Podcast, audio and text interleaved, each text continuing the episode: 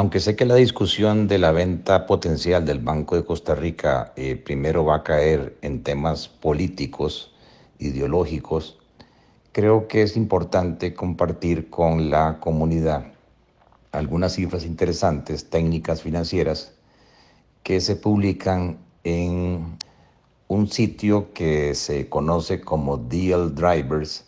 que eh, analiza las distintas transacciones de compra-venta, fusiones, adquisiciones que se han dado en las Américas desde eh, Canadá hasta eh, Suramérica, Norteamérica, Centroamérica y Suramérica,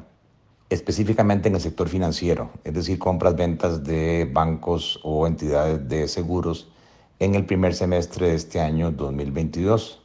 Aquí se puede observar los primeros 10 por las primeras 10 transacciones eh, por valor que se dieron durante este primer semestre y también el ranking o la clasificación de los asesores financieros que llevaron a cabo estas eh, transacciones, cuál es su posición en, en este primer semestre de 2022 con la del primer semestre de 2021, el valor total de las transacciones que hicieron y el número de transacciones que han realizado durante este primer semestre. Y también se puede observar los asesores legales que participaron en estos procesos de fusiones, adquisiciones, compras, ventas, eh, bajo la misma clasificación.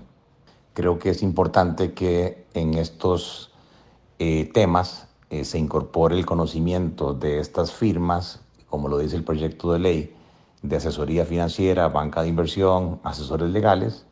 y a esto hay que eh, sumarle el componente local que permita en ese sentido lograr, si es que los políticos así lo quieren,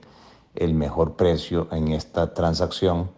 agregándole a ese conocimiento internacional el conocimiento del mercado local y el potencial eh, de transformación eh, digital que un comprador podría hacerle